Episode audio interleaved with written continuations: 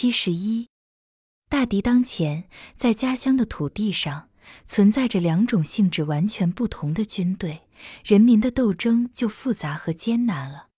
敌人的进攻方略，在张英吾这些摩擦专家那里得到了充分的呼应。当敌人的军事行动显得非常嚣张的时候，张英吾提出一个口号来：变监区为敌区。敌人进一步引诱他，对他表示友好，把剿共灭党的口号消去一半，只剩下剿共一条。张英武紧跟着又感恩地喊出反共第一。敌人因为获得了这样忠实的汉奸伙伴，就在北平开了一次庆贺大会。高八叛变了八路军，张英武写了一篇文章，大家称赞。这篇文章在国民党的报纸上发表了。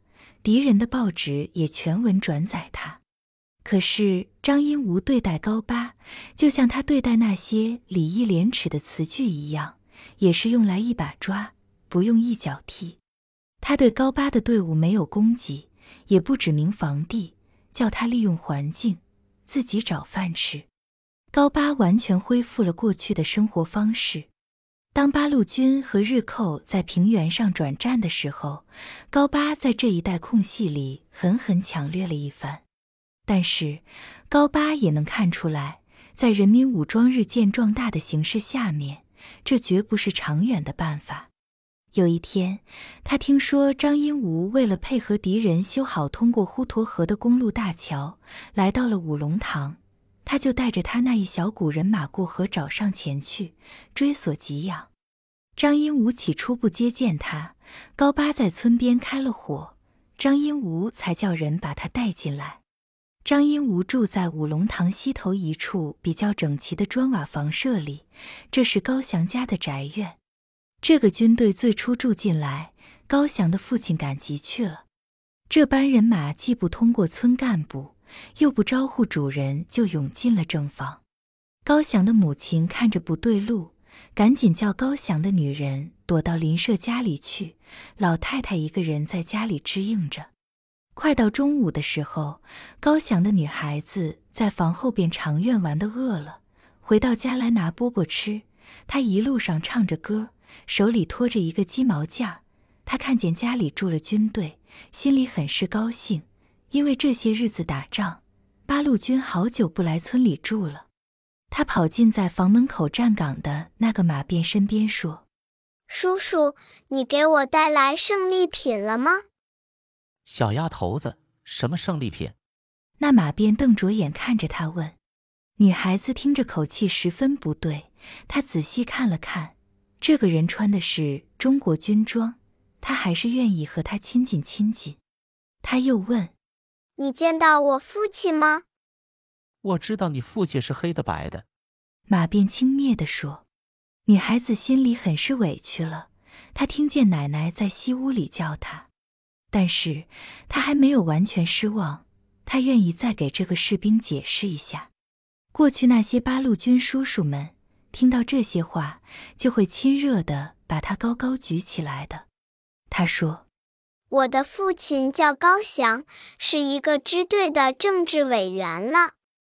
啊，你这个该死的小八路！那个士兵做个狠狠的鬼脸，把女孩子差点吓哭了。他非常纳闷，中国怎么会有这样的军队？他呆呆地坐在西屋的台阶上，冷眼观察着，又到街上去看了看。后来他明白了，这是另外的一种军队。他们到来，不止人们插门闭户，街上冷冷清清，连院里这些鸡狗也在惊惶地躲避他们。他也赶快躲到屋里去了。高翔的父亲在集上听说家里住了中央军，东西没买好，就赶紧往回返。他是个胆小怕事的人，又知道自己儿子和这帮人是死对头，一路上心里很是不安。这样冷天。棉袍叫汗水湿透了。当他走进家门，张英吾正在房里和石友三、高八会议。庭院里和台阶上布满了马鞭卫兵，穿的都是灰色服装。现在到了吃中午饭的时候，前院里一棵大槐树上落下了两只鸽子。这是一雌一雄，他们还没来得及看清庭院里的变化，和往日一样，在阳光下面忘情地追逐着，嘀咕着。一个卫兵走过来，掏出小手枪，简直是没有什么声响的就打落了一只。同伴们围上来，称赞他的枪法。老人看见心爱的鸽子躺在地下，哭丧着脸走过去拾起来。卫兵瞪眼说：“放下，这是我的猎物。”老人只好扔下，苦笑着走进二门去了。打死的是一只雄鸽，那只雌的像断线的风筝一样，在高高的天空里翻腾嚎叫，然后不知道飞向哪里去了。老人回到西屋里，低着头对坐在炕上的高翔的母亲说：“听说儿子负责咱这一个分居，就住在近处，快给他捎个信去。”老太太脸上立时布满了笑，叫他带兵来把这帮子匪类打出去。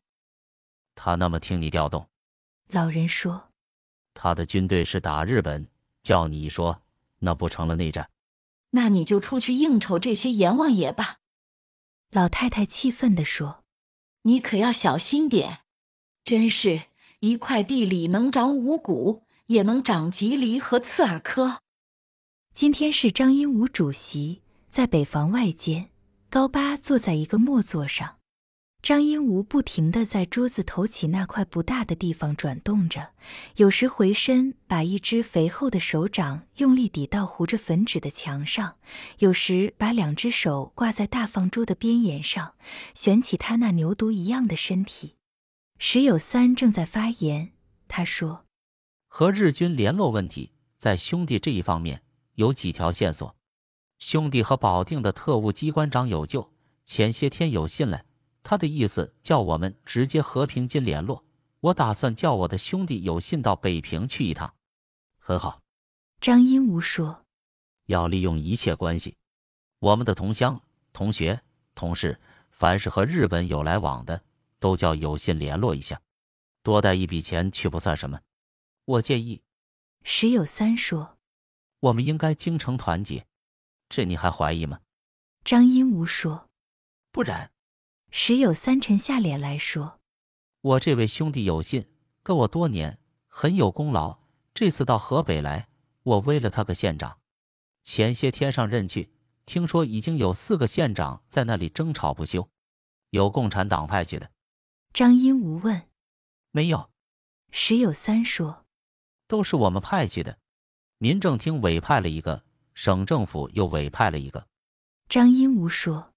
我想以后委派人的事，还是大家提出名单来，由民政厅统一掌握才好。还有一个，听说是什么专员委派去的。石有三说：“那我就更有权利委派两个了。一个是我委派的。”坐在对面的田耀武站起来说：“听说你委派去的那个是个混蛋。”石有三喷着唾沫说：“不要争了。”张英无说。我们要想尽一切办法扩充我们的地盘。我们是混世魔王，在时间空间上都得有充分广阔的天地。希望大家努力完成这次决议的任务。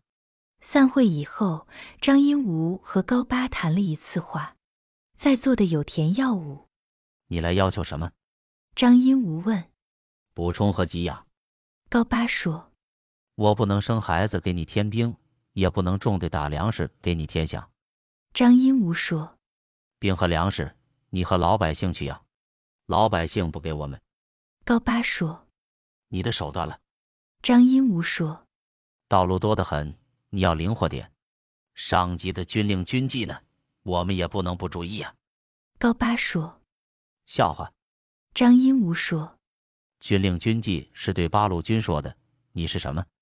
我们可以换上皇协军的臂章呢。”高八问。等我联络好了就换。张英吾说：“你记住，和日本友好是我考虑好久得出来的上策，谁也不要怀疑。可是要做的秘密，不要给八路口实。你自己想想，自从你投靠我方，出力很小，影响很坏。我所以宽容，只是希望你以后能有些成绩。希望总指挥多指示。”高八说：“目前我们实在困难。前次遇到日本，因为条件没讲好，他们把我骑的马也抢了去。我要求总指挥发给我一匹好马。张英武没理他，就出去了。高团长，田耀武抬起头来说：“你不要碰日本，那不会有好处的。”我哪里是碰的？高八说：“就是老躲，也有个躲不及呀。”你以后不要躲，要向他身上靠。田耀武说：“我再向你说一次，我军北来的目的绝不是为了抗日。这些好名声，叫别人去承受吧，对我们并不要紧。我们的职责是消灭共匪，这样就必须和日军协同动作。你好像对这个根本道理并不十分明白。”我明白。高八说：“从那天跟白先生到你这里来，他就给我讲清了，投靠日本。”也得有些人马枪支呀，凭我这一群，日本也不一定收留。收留的，田耀武说：“就像我们当时收留你一样，这当然不是军事上的胜利，可也是政治上的胜利。